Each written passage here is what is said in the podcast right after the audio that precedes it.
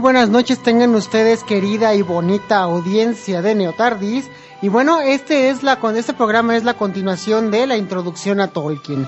Así es, en nuestro primer programa, el cual ciertamente fue duramente criticado, prácticamente con juicios salidos de la conjunción del duodeno y el yeyuno, pidiéndonos respeto a la personalidad de John Ronald Reuel Tolkien, pues bueno, esta es la segunda continuación donde mencionaremos datos biográficos directos como una de las obras póstumas publicadas en 1973 por el hijo de Johann, por el hijo de por el hijo de J.R. Tolkien, en este caso Christopher Tolkien, ya por el 73.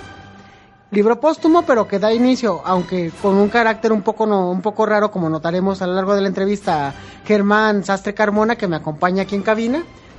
Hola, ¿qué tal? Un gusto estar aquí en la tarde. Y con ello, pues, con su compañía, pues él es un lector asiduo de Tolkien. Desentrañaremos las partes superficiales que nos competen con el Silmarillion, libro que es el equivalente a la teogonía de Siodo para los griegos. y bueno, pues con esto, pues, habremos de comenzar. Germán, ¿qué nos puedes contar de este apasionante texto de Tolkien que junta notas y algunos escritos al azar del autor, hasta donde tengo entendido?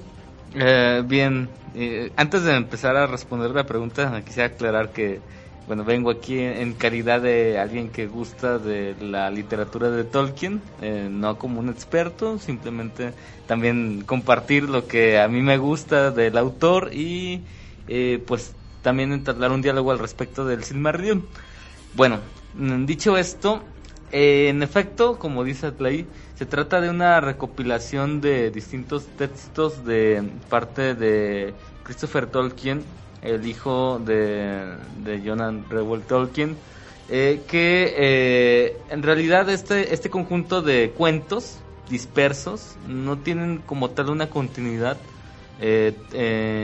temporal y lógica en muchos casos, pero su hijo se esfuerza en hacer de esto una especie de entramado que sí tenga esta hilación. El título del Silmarillion como tal no tampoco existía, es un escrito póstumo de Tolkien. Entonces, este, de, este título del Silmarillion mm, es algo que también le da eh, Christopher Tolkien para tratar de aglutinar todo este conjunto de relatos en una unidad común pero en realidad pudiéramos hablar de un conjunto de cuentos dispersos que eh, relativamente sí tienen una cierta continuidad y que no estaban preparados ni siquiera para su publicación, eso también es otro detalle. Eso hace que ciertas partes de la obra sean un poco canzonas, un poco tediosas, porque incluyen a lo mejor cierto conjunto de datos que, que no son como tan narrativos son incluso muy descriptivos de partes de, de las colinas, de que un territorio mide tantos kilómetros, toda la línea también sucesoria de, de las genealogías de hombres, de elfos, de enanos, etcétera, ¿no? Entonces, eh, en ese sentido, es en parte también una organización lógica que hace eh, su hijo, tratando de, diríamos, eh, conectar este, esta parte de la producción literaria del Legendarium, como el mismo Tolkien mencionaba. Bueno, ya teniendo en cuenta esta bonita descripción, bueno, pues entremos en algunos detalles a tener en cuenta sobre la vida de Tolkien. Una de las críticas que se nos hizo en el programa de ayer que nos en respeto al nombre de John Ronald Reuel Tolkien, que, que parece ser que la persona que lo hizo no escuchó el programa, pues era determinar lo siguiente. Señor, quien quiera que sea que haya comentado este, el podcast anterior, tenemos que recordarle que se dijo exactamente que Tolkien nació en Sudáfrica, en una pequeña provincia, el 3 de enero de 1892. Jamás se dijo que nació en Inglaterra, pero sí se hablaron de sus datos biográficos, donde precisamente Tolkien pasó parte de su infancia y el resto de sus días en esta región de Inglaterra. ¿Cuál fue el comentario, perdón? Ah, es que se nos acusaba de, que no respetamos el nombre del autor. Ah, Cuando, siendo honestos, para un hispanohablante es algo complicado de decir John Ronald Reuel Tolkien. Sí. Que es J.R.R. Tolkien. Sí. Eh, J.R.R. Tolkien pudiéramos resumirlo quizá, para no equivocarnos. Sí, para, para no herir la susceptibilidad de estas entidades ñoñescas que se quejan gratis, ¿no? Pero pues habrá que corregir ciertamente para no herir la susceptibilidad del público y también mencionar que pues ciertamente se mencionó que Tolkien nació en Sudáfrica y que también no fue herido en batalla, sino que es uno de los rumores que corrió la revista Cubo, por cierto, allá por el año 2012, Hmm. más o menos, donde por cierto en su sección de Facebook, como en la página oficial de la misma revista Cubo, pueden corroborarlo, mucha gente dijo que fue al ejército a regañadientes datos propios de la vida del autor. Así es que para la próxima vez que hagan una crítica, por favor, escúchenos. Agradecemos la crítica también, pero un poco de paciencia no les vendría mal. Bueno, ahora continuando con el Silmarillion, que es lo que nos cruje en este programa, hablemos, por ejemplo, de una de las primeras narraciones de la música de los Ainur.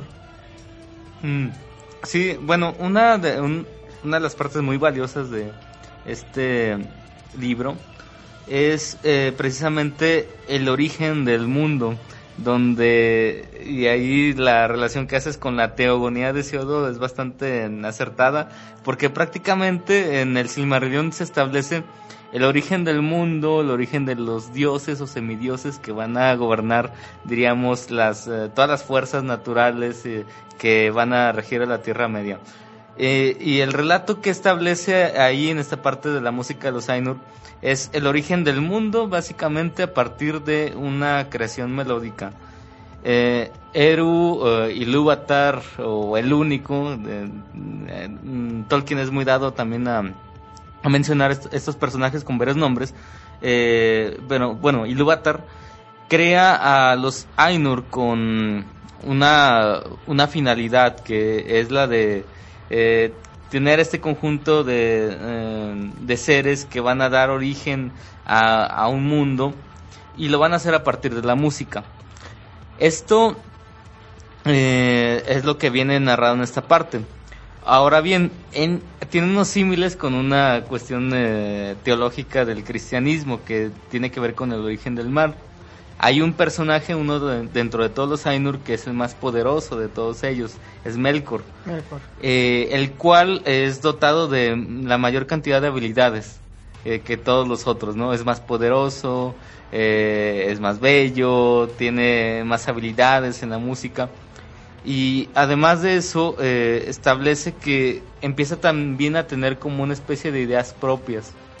Dice que va a contemplar el vacío, así simplemente lo nombra en el relato. Y a partir de esto, es que cuando se va a crear esta gran sinfonía entre todos los Ainur que tienen los instrumentos, Melkor empieza a crear una disonancia en la música que están creando, en vista de esta de este afán de, de- de querer crear algo propio y de haberse aproximado al vacío. Entonces esta disonancia lo que hace es generar a una especie de caos que empieza a surgir en la música, pero que Ilúvatar poco a poco también va logrando integrar a la, a la propia melodía, una melodía más compleja. Y en este sentido dice unas palabras bastante interesantes, porque también ahí en, en este pequeño cuento, que es la música de los Ainur, va a establecer como este componente mitológico que es eh, que también es muy importante, que es prácticamente la filosofía que determina eh, esa visión del mundo. Y es una especie de determinismo lo que establece, porque dice que Ilúvatar lo que hace con la disonancia de Melkor es integrarla en, una armonía superior. Y dice que no hay nada que pueda hacerse a su pesar que lo que Melkor cree que hace eh, como una, un acto de voluntad propia también será integrado dentro de esa totalidad y que es también parte de la grandeza de ese gran todo. Entonces, ahí lo que de algún modo dice es que el mal es en realidad solamente algo que está en función también de algo superior y que todos los actos que hacen ellos y que creen que son eh, libres, particulares e individuales, están en función de crear algo más grande. Como en el caso del cristianismo, por ejemplo, ¿no? Mm, el mundo es tan perfecto que el mal existe para que se pueda contemplar lo bello. Eh, al menos en el caso de Plotino. eh, Algo similar. Sí, eh, bueno, aquí también quizás hay, una diferencia un poco sutil en este eh, como nivel muy filosófico porque eh, hay, hay- hay- varias respuestas desde el cristianismo que se pueden dar a, la interpretación de- del mal, ¿no? Una, la más clásica es la agustiniana, donde el mal es la ausencia del bien. Eh, y simplemente el, es como el no ser, en, el caso de Plotino, como, como lo mencionas. Pero aquí pareciera ser que el, el, mal es solamente una especie de, de acto que intenta ir en contra de la voluntad divina, pero que a final de cuentas también está en función de crear una grandeza, una armonía. Nada se sale de, de esa armonía superior, incluso los propios actos malvados de, de, Melkor. Bueno, hay un detalle interesante que me parece al menos llamativo tomar en cuenta acerca de, de Melkor y esta, y esta noción acerca de la dualidad. Y es, como bien lo mencionabas, la noción de Satán, ¿no? Mm, sí, sí, tiene que ver con... Ah, sí, pues obviamente. Ay, disculparás la comilla, pero en el caso de Satán, por ejemplo, simplemente obtiene su poder, se vuelve autoconsciente y en su rebelión es enviado al inframundo.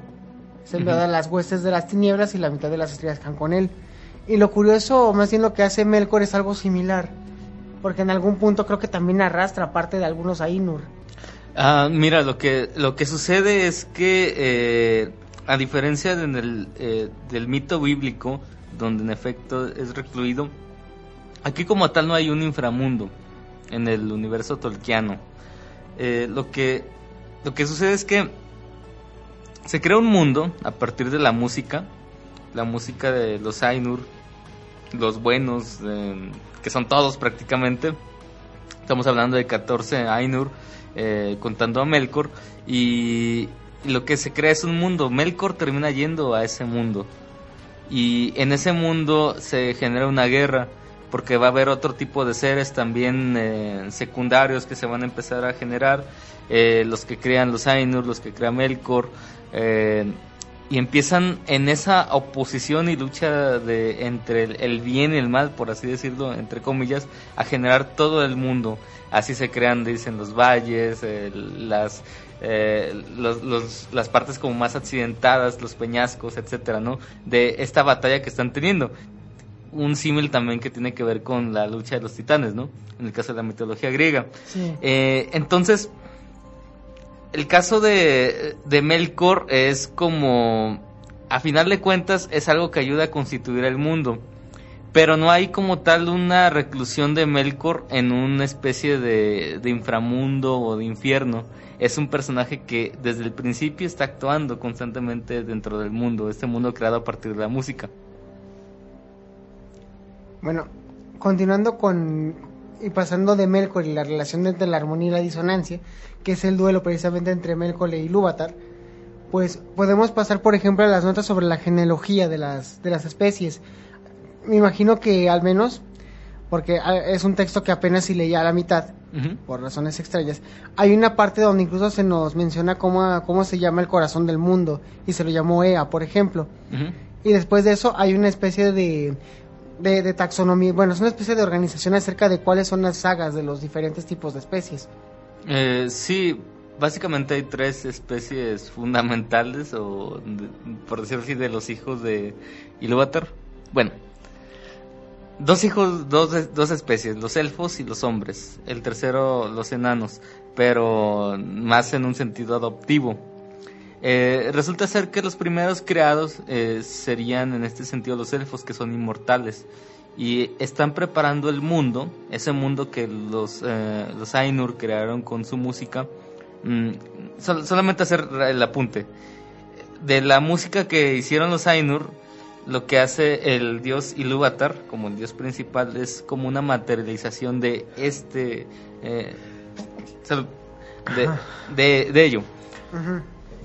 Y el mundo que se crea es un mundo que está siendo preparado para los hombres.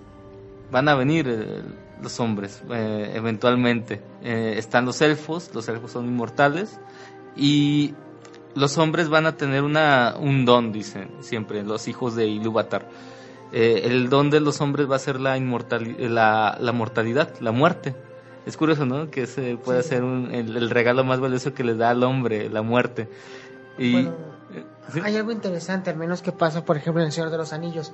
Hay una parte donde los elfos pueden poder volver a revivir, en este caso perdiendo la memoria. En cambio, los mortales, como no tienen que tener ese siglo de pérdida de memoria, Mm, sí. basta con su muerte para liberarse de la eternidad. Sí. Es, es- es algo como eh, un, un- un elemento filosófico muy interesante, el valor que puede tener la, la muerte para, sobre todo esto que mencionas, la parte del recuerdo, ¿no? Sí. De lo eh, infinitamente insoportable que puede ser vivir eternamente. Ese- en ese sentido, si hay una especie de don. Y también le da una especie de patos a la existencia del hombre, porque al tener una vida finita, el tipo de, de actos que puede llevar a cabo en este mundo es distinto al que puede llevar un elfo, que es inmortal. El hombre sabe que tiene solamente un lapso de vida en el cual va a hacer ciertas cosas y en base a eso es que va a tener un tipo de valores distintos al de, al de los elfos. Bueno, pero eso en relación a estas dos especies, eh, elfos y, y, hombre- y hombres. También estarán los enanos. L- Los enanos son una creación de uno de los Ainur, que es Aule. Él tiene como este afán de, porque todavía no han nacido los hombres en este momento, de darle lugar a una especie que disfrute de, de esta tierra, de Arda. Eh, para, para ello lo que hace es crear a partir de la piedra y del barro a estos seres. Y de esto se va a dar cuenta Ilúvatar de la creación de, de parte de Aule de estos seres y le dice, bueno, tú has creado unos seres que a final de cuentas lo único que hacen es seguir tus órdenes. Dicen, si tú dejas de contemplarlos, de verlos, ellos carecen de movilidad. Eh, has de algún modo transgredido eh, algo que tiene que ver con, con mis designios. Entonces, Aule lo que dice es, bueno, te los ofrezco, te, te dejo que ha- hagas de ellos lo que quieras, ¿no? Pero si, la, si los tengo que destruir, creo que al que le corresponde destruirlos Es a mí. Entonces a- Aulia tiene un martillo eh, eh, y entonces está a punto de aplastarlos y, y los enanos eh, lo que hacen es este totalmente asustados eh, pues cla- eh, clamar por clemencia hacia Aule y Aule eh, se ve bastante conmovido incluso llora y lo que le dice Ilúvatar es detente lo que voy a hacer es eh, mm, serán mis hijos adoptivos también eh, tendrán su lugar en este mundo. Algunas veces se enfrentarán con mis otros hijos, pero eh, les daré su lugar. Solamente la condición es que van a tener que estar dormidos hasta que nazcan eh, Los los, hombres. Entonces ese es el, el lugar que le corresponde. Son siete enanos y que van a tener este, este- van a estar dispersos en distintas partes de, de la Tierra Media y van a dar origen a las distintas también eh, tribus eh, de, de los enanos.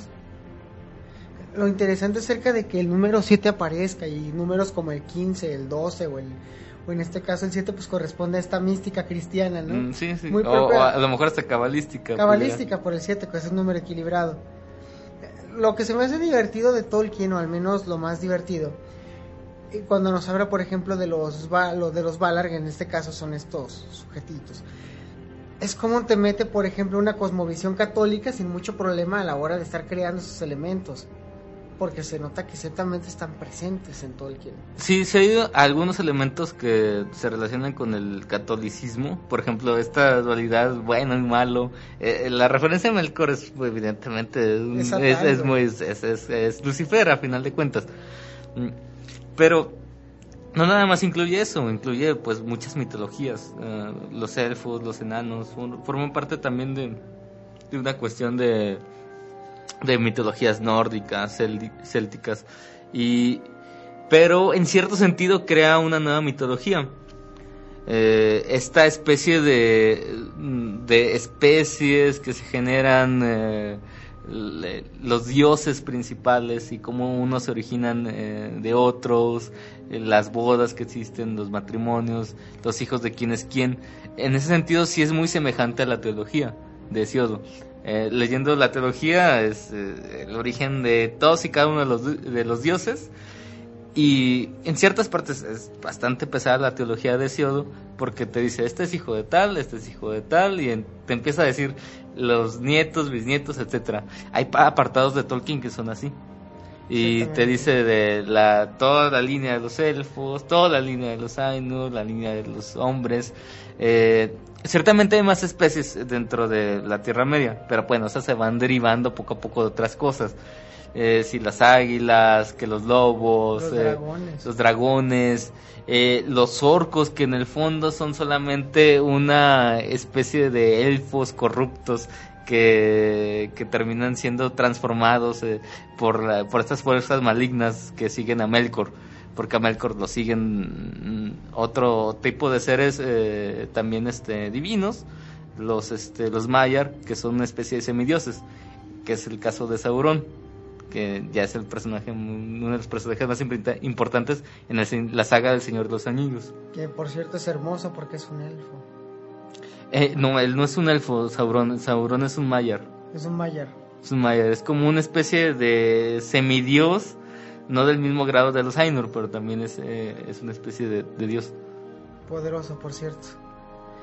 Ha- Había un detalle donde se quería hacer que, que, que, que Sauron cobrara su forma verdadera en la película, pero iba a costar bastante. Entonces decidieron dejar la armadura en la que estaba atrapado nada más. Eso fue extraño. Sí, lo que pasa es que en el Silmarillion es cuando Sauron pierde pierde su, su forma o su cuerpo eh, y, realmente ya para la cuestión de la saga del Señor de los Anillos Sauron no tiene una entidad corpórea, ¿no? Lo, único que lo representa es esa especie de ojo que está ahí en, Mordor. En Mordor, cruzando la Monard. Bueno, considerando que son las 8.31 y que, bueno, esto parece ser que se va a alargar más de lo debido, mandaré a corte con una bonita canción que se llama Yggdrasil, de la banda Locaturilis Rhapsody, inspirada en el folclore escandinavo.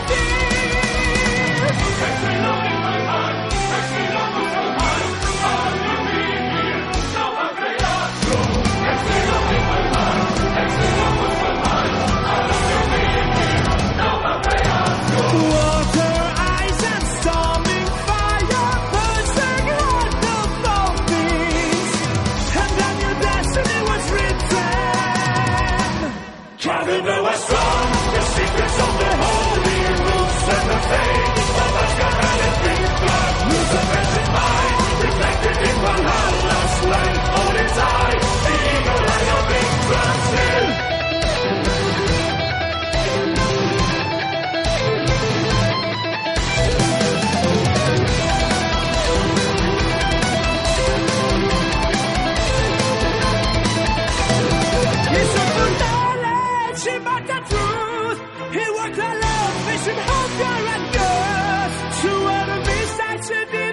secrets. They were the known you control the nine words. On every branch, rise, the sacrifice. They shut the gas with the mighty and. They make experience.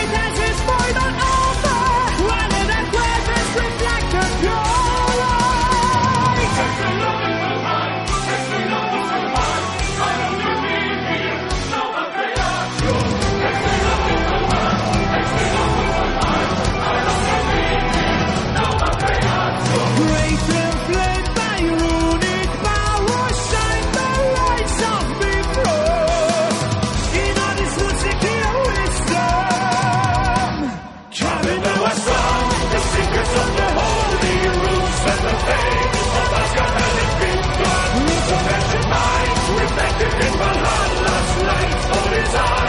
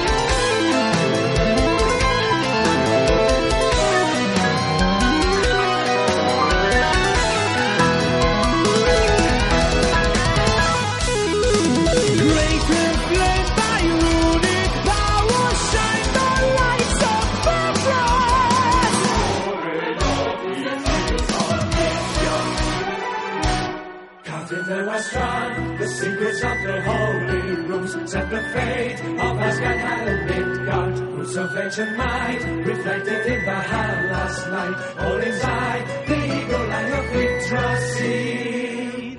Governor was the secrets of the holy roots and the fate of like a hellish who's a of the loveless light eye, the eagle and your victory seen. The secrets of the holy roots and the fate Reflected in Valhalla's flame, for his eye, the eagle eye of England's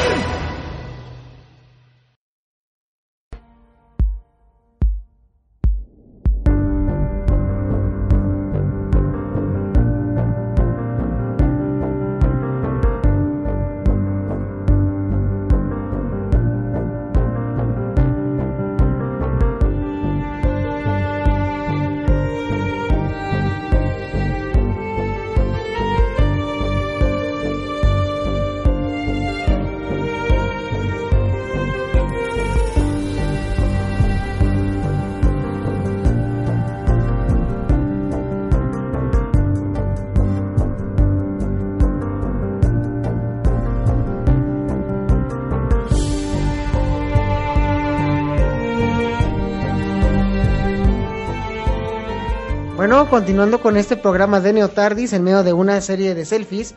Sí, me estaban tomando selfies. Tomando selfies con los invitados, larga historia.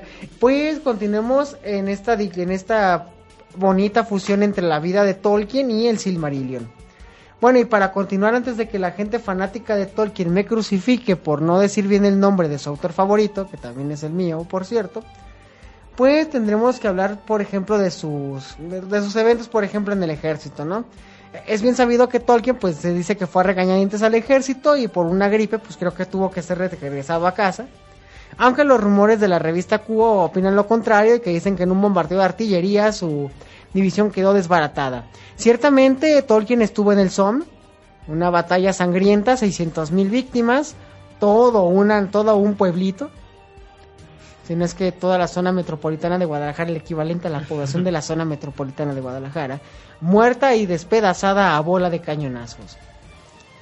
Independientemente de esta carnicería, pues esa fue la razón donde se dice que empezó a escribir el Silmarillion. En medio de, de estando en la enfermería, cuestiones sanitarias, posiblemente vio a ratas que se comían a sus compañeros. Casual, ¿no? Estás en la batalla y ves cómo, cómo, tu, cómo tu compañero se convierte en la hamburguesa de las ratas. No nos consta, pero es un chiste muy bueno. Y bueno, pues, continuando con estas cuestiones acerca de gente que se enferma en batalla y nociones de manera más concreta, pues creo que podemos continuar con la historia de los Silmaris, de ser necesario. Que creo que es lo que nos sigue, ¿no? Ah, ¿O dónde- bien, bueno, también la, la pregunta fundamental es por qué rayos el libro se llama El Silmarillion. Digo, Son, empecemos por ahí. se trata de unas, unas joyas llamadas los Silmarils que son, eh, son elaboradas por eh, un herrero, un, un elfo de- del clan de los Noldor que se llama Feanor. Y esto lo hace a partir de dos árboles, que dos árboles sagrados que se crean, bueno, sin explayarme mucho en este sentido, eh, eh, los crea una de las Ainur que eh, contienen la parte más luminosa de, de todo, eh, de todo el- la Tierra Media, que es el Telperion y el Laurelin. Eh, árboles que son destruidos por Melkor y de cuyo eh, de cuyo brillo que se logra de, sus últimos frutos se van a crear el sol y la luna. Eh, bueno de, de estos árboles es que crea eh, Feanor los Silmarils. Son tres los Silmarils que crea. Estos Silmarils eh, que son joyas, eh, diríamos que contienen eh, el Telperion, el Aurelin, esta especie de, de luz y de energía sagrada contenida, eh, los va a... Feanor no, no quiere sacrificar su obra, en el sentido de que se rompan estas joyas para poder generar otra vez estos árboles. Entonces, eh, pero lamentablemente de cualquier modo van a terminar eh, cayendo en manos de Melkor y con estas tres joyas va a construir eh, su corona, va, las va a engarzar en su corona. Es, eh, esto va a desatar un conjunto de, de luchas por intentar recuperar los Silmarils otra vez y va a hacer que se enfrenten, diríamos, los elfos, eh, los hijos de Ilúvatar contra todas las huestes de Melkor, de, generando esta guerra que es la guerra por los Silmarils. Esta, esta trama o esta, esta cuestión es, es algo que atraviesa gran parte de los cuentos del Silmarillion. Yo creo que esa es la razón principal por la cual eh, Chris-. Christopher Tolkien eligió el, el- el nombre de Silmarillion, haciendo también al- alusión a una especie como de, si decimos, de Il- Iliada, por ejemplo, por Ilión, ¿no? La Odisea por Odiseo, ¿no? Pues si esto tiene que ver con los Silmarils, entonces pongámosle el Silmarillion. Es como una manera muy bonita de, de recurrir también al- a, la parte clásica de derivar un nombre de una epopeya. En este caso el conjunto de los libritos como Biblión, precisamente, muy latino. Bueno, ese es, ese es el origen del... de- de- Ese es el origen del nombre. Bueno, ha- habría cosas que considerar, al menos para no extendernos tanto, porque son las 8.42. Y, y dejando una segunda parte para el Silmarillion, porque parece ser que a eso va. Este, este autor parece ser más complejo de lo que parece. Hablemos del estilo narrativo que nos propone Tolkien en las notas, además del estilo descriptivo. ¿Con cuál quieres empezar, Germán? Ah, bueno, es difícil de, de definir el, el estilo en este caso porque como habíamos comentado en un principio, estamos hablando muchas veces de notas dispersas de, de Tolkien, de escritos no terminados. eh, entonces hay partes que no son tan narrativas, son más bien como una especie de descripción de, de valles, de distancias, de, de dinastías, de personajes, donde quién sabe hasta qué punto eso realmente hubiera sido algo que se hubiera querido publicar de parte de Tolkien, en el sentido de, bueno, estoy haciendo mis apuntes de, de dónde va a venir cada cosa, y se considera que también gran parte de esos escritos eran un borrador para después eh, hacer otros cuentos, porque era todo un universo, a final de cuentas. Entonces, eh, pues el, eh, la narrativa, al menos las que son este más eh, eh, las partes mm, no tan descriptivas en ese sentido, eh, están muy muy bien armadas como unidad este, en, los apartados como cuentos. Lo que sí falla de repente hay saltos un poco abruptos por la misma naturaleza del Silmarillion es en la secuencia. De repente es- tienes un escenario en, un, eh, en, en- en cierta parte del, del relato y luego brincas a otro escenario con otros personajes. Pero pues se trata a final de cuentas de, de cuentos aislados. Está muy presente dentro de la parte también de, de su narrativa y de su filosofía, me parece a mí, es una interpretación ya personal, una especie de determinismo. Esto viene ya desde el, desde el mismo primer cuento de la música de los Ainur. Pareciera ser que en ciertos momentos lo que le sucede a los personajes forma parte de un destino, un destino inevitable. Y cómo es que a partir de ciertos eh, eh, ciertas aspiraciones que pueden ser muy puras, a veces puede surgir el mal. Pero a final de cuentas, todo lo malo que sucede va siempre en función de algo superior. Eso también es lo- algo que refleja como la estructura de esa narrativa en Tolkien. Que, que todo parece ser que está concatenado y que todo está en función de una especie de armonía superior. Interesante. Bueno, al menos si no encontramos un elemento propio, como si vemos en cosas más descriptivas como el Hobbit, por ejemplo, donde se nos describe de manera directa cómo es la puerta de los, de los Hobbit, hasta cómo se acaban con Solacena, hasta las pláticas con las águilas y esas peleas. Aquí lo que vemos pues prácticamente pues es la secuencialización del borrador inicial, pero que aún así es lo suficientemente concreto para decirnos por dónde va a ir la historia, ¿no? Sí, hay, hay, hay pedazos donde es muy detallista, más bien detallista, no, detallado. Muy detallado. Sí, es, eh, así como mencionas en el Hobbit que describe hasta la forma de, de la chapa, de la puerta, te va como inmiscuyendo en eso. Hay apartados aquí donde se, se clava en algunos aspectos hasta de una manera poética en la descripción de situaciones, ¿no? Por ejemplo, cuando un personaje, no sé, como Beren, eh, un, un héroe que es un, ser humano, conoce a Lúthien la primera vez, ¿no? Y ahí te empieza a describir eh, la colina, las estrellas, la situación en la que la ve, el momento. Entonces, eh, tienes hasta una cuartilla donde está describiendo la escena del encuentro. Entonces es como que... Y no llega a ser meloso, esto también es una ventaja. Sí, no, pues no, es no- muy épico. Ajá, es- Es es- notoriamente épico. es épico y no llega, no, no, no es cursi, a eso me, a eso de, ah, de- de- a- a eso entiendo. trato de llegar, no, no, no, llega a ser cursi, simplemente es un poco, eh, te narra como, si te logra involucrar con los detalles de lo que trata de, de plasmar en ese sentido fantástico de, de esos eventos únicos y sí le da un énfasis a ciertos momentos. Eh, hay ciertos enamoramientos que son más importantes que otros. Hay ciertas peleas que son más importantes que otros. Y ah, no sé, por ejemplo, cuando está mm, el, el lobo, eh, hay una, una especie de, de lobos que pueden hablar solamente tres veces en su vida. Eh, hay- están los lobos buenos, los lobos malos, una especie como de guargos. Eh, Juan eh, narra también este, la, la batalla que tiene, ¿no? De su muerte y las últimas palabras que dice y todo eso. Entonces, a esa especie de, de luchas que también otra vez nos refieren otra vez a la, al estilo de la Iliada, donde se están enfrentando Aquiles 12, y o Héctor, ¿no? ajá, 12, 12 héroes y, y empiezan a hacer una disertación en medio de la batalla. También eso es muy épico en, en ciertos momentos y ahí le pone más énfasis a la descripción de, de, de una lucha, ¿no? Y de lo que está de lo que está pensando el personaje, de lo que dice, de lo que significa toda esa situación. Entonces, mm, algunas partes son de una descripción como muy plana, Ya, y otras partes son eh, un tanto más poéticas, le ponen ese énfasis y esa, y esa parte estilística.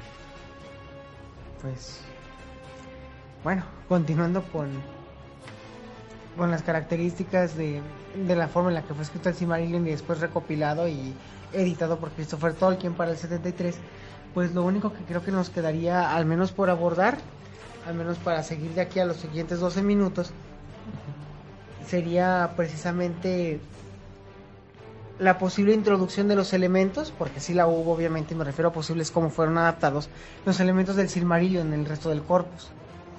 Ah, sí, parece ser que, bueno, es que eh, de, acuerdo a la- las mismas referencias de, de su hijo Christopher Tolkien, ah, había muchas cosas que eran como muy muy constantes en, el- en el sentido de como si ya tuviera un gran proyecto de, de cómo se iba a conectar todo. Es difícil que no se conecte el resto de su obra con el Silmarillion.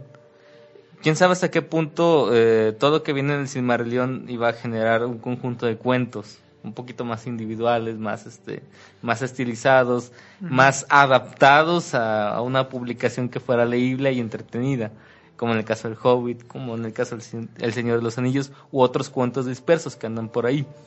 Eh, entonces, eh, lo, que diría es que eh, si hay una, mm, diríamos, una unidad dentro de toda la obra. Eh, lo que no sé es hasta qué punto pudiera ha- haberse seguido e- extendido, ¿no? Si hay una congruencia desde el Silmarillion hasta eh, los cuentos del Señor, eh, las novelas del Señor de los Anillos y los demás cuentos, hay un universo totalmente diseñado por él. Y yo creo que pues ese fue prácticamente el, el proyecto de su vida. Porque creó tanto los mapas, creó las genealogías, creó los idiomas, ah, que no sé si lo mencionaste en el programa anterior de Sí, introducción que era lingüista. Y, Y era filólogo, eh, de hecho. sí, era hay- filólogo y lingüista. Hay tratados que son exclusivos para aprender el inglés medieval. Hay un tratado sobre Beowulf que fue publicado creo que en el 25 por, por, por Tolkien. De hecho, lo interesante de Tolkien es cómo funcionaba su amor, por ejemplo, por el- con el español, hasta donde tengo entendido, y que de ahí se basó para crear el Sindarin. Mm, Porque hablaba español, sí, sí, al igual que Schopenhauer, por- porque le parece una lengua bonita. Sí, sabía varios idiomas. eh, no recuerdo cuántos, eh, cuántos idiomas había, pero tuvo la. Pues, mm, ¿Cómo decirlo? El- la, la osadez o la, las agallas también de, de crear cosas muy complejas al hacer un idioma no es cualquier cosa, pues. Y le crea un idioma a los elfos, le crea un idioma a los enanos, le A crea los un. Ajá. Y aparte, no nada más eso, crea la tipografía de varios de esos idiomas. Sí, sí, sí, no, no pues. es equivalente la tipografía de la escritura de, lo- de los elfos a los enanos. Entonces, eh, es como crear los caracteres, es decir, que crea los mapas, eh, eh, las distancias, las parece ser que las cuantifica bastante bien, dice dónde hay un río, dónde hay una montaña. Y, y es un entramado, todo ese universo está perfectamente eh, eh, concatenado uno con otro. Y el Silmarillion es la base para todo lo que viene después, a final de cuentas. Mm, Yo creo que le, no le bastó la vida, para lo mejor, para que del Silmarillion surgieran las obras que en forma de cuento o en forma de novela estuvieran totalmente bien concatenadas con el resto del corpus. Pero prácticamente la creación de una mitología de, Sí. por parte de una sola persona. Lo cual ya es bastante respetable, cosa que por ejemplo Asimov no pudo hacer en, la, en toda la obra de Fundación o el mismo Lovecraft aún con el Círculo, aunque la obra de Lovecraft también es gigantesca y del Círculo Lovecraftiano. Sí, sí, sí. Bueno, en fin, es como la, la parte de que a mí me, me atrae mucho de, de Tolkien. De, realmente es un autor que admiro muchísimo por esa capacidad que tuvo de crear eh, todo ese universo. Eh, la, el tipo de visión que tiene acerca del, mm, en su narrativa del destino, de la fatalidad, del bien y del mal, son elementos que a mí también me hacen pensar que no nada más es una cuestión de un divertimento, de una cuestión de te- entretenimiento literario, sino que también incluyen aspectos filosóficos eh, que a mí me parecen este, bastante valiosos. llamativos. Por ejemplo, la forma en la que está narrado El Señor de los Anillos es una tragedia, es toda una epopeya. E incluso las mismas narraciones que tienen los, los personajes, por ejemplo, en el caso de este Bilbo, Bolsón y, y este Gollum, ¿no? Con las pruebas. Los acertijos son bastante creativos. Sí, es, es es que, eh, bueno, si, si llegas a tratar el tema del el Hobbit, eh, cuando es- esa parte de los acertijos, igual lo, lo discutimos más a detalle, pero ahí se ve cómo es que eh, Tolkien tiene una formación clásica bastante fuerte. Sí. Sabe de mitología, sabe de cómo funciona un personaje como un héroe, cómo introducirlo en una narrativa, eh, in- incluye estos elementos de, de, la, de, la, de las batallas, ¿no? Sabe cómo narrar de una manera como epopeya. Y Eh, sabe ser chistoso porque es gracioso. en el Hobbit es muy gracioso, no tanto así en el Silmarillion, pero en el Hobbit es un libro que lo lees y te, eh, te Sí, genera muchas carcajadas. muchos Es- es- es- Detallitos. Pero bueno, entonces eh, eh, realmente es un genio. Pues sí, no, no tenemos mucho que decir. Los acertijos que más llaman mi atención es la prueba, porque incluso el tipo cree, Gollum cree que él tiene el anillo único. Y está divertido porque con este desdoblamiento de la personalidad que tiene Gollum, le empieza a decir, sí, preguntémosle, mi precioso, preguntémosle. Esta es mi adivinanza, que es aquello que aunque se eleva por el cielo no crece y que aunque se recorre parece nunca acabarse. Y Bilbo en su mente, siendo un hombre ya sabio, la respuesta la sabía desde su infancia. Una montaña, replicó Bilbo. No, también el enigma del tiempo es muy bueno, ¿no? Sí. Y, y realmente la, la- bueno, digo, lo, lo podemos retomar si hablamos en el caso del Hobbit. El- la manera en cómo gana Bilbo ese dilema de De de, los de, de acertijos. pues, es un tramposo realmente. No, no funciona. no, no no no juega con las reglas correctas porque la última pregunta de Bilbo ya que no se le ocurre ningún otro enigma es qué es ¿Qué lo que hay en mi bolsa? que tengo en mi bolsa Sí, Dice, pues, "Eso no es un acertijo, ¿no?" Es una pregunta directa. De hecho, y es cuando, de hecho, el tipo lo que me encanta menos de Bilbo es que es tan, tan marrullero y tan cobarde en alguna parte, que incluso los enanos lo saben, que cuando se encuentra niño lo recoge porque como que recoge una baratija, ¿no? Y se lo van en la bolsa. Y el tipo, pues prácticamente en esta dicotomía de saber qué es lo que está buscando él, que lo que yo tengo, que no sé qué es, pero sé que el tipo tiene que responder a que está en mi bolsillo, pues cuando carajos lo adivinas, cuando era lo que en realidad Sí. estaba buscando Gollum. Y no se da cuenta del poder que tiene hasta que los, eh, hasta que los orcos van por él. Y juega con el anillo como Giges lo hace en el diálogo de la República de Ah, Platón, y es que también ahí sí, eh, el anillo de Gilgamesh, ¿no? Sí. Ahí sí también se nota el conocimiento que tiene de un montón de, De cosas. tradiciones eh, mitológicas. Sí, porque ese es el anillo de Giges, o sea, y también el de Gigamesh, o sea, eso de, de que el pastor Giges pues haga eso con el anillo es típico de una persona como Bilbo lo haría, ¿no? Sí. De un completo incompetente. Bueno, pues ahí la, la cuestión. Sí. Bueno, son las 8.56, gente. A falta de palabras, más detalles sobre la familia de los Bilbo y también sobre las reclamaciones que nos hicieron acerca de Tolkien a través de la página de, de Facebook. Bueno, no, a través de la página de Evox. Pues bueno, son las dos correcciones que con- consideré pertinentes. El resto, por favor, señores, aprendan a escuchar antes de decirme que somos unos idiotas. Al menos a su servilleta. Y por favor, escuchen el programa completo. Gracias, nos esperamos para la siguiente semana. Probablemente el siguiente programa será la continuación del Silmarillion o entraremos en detalles narrativos acerca del Hobbit de manera más directa.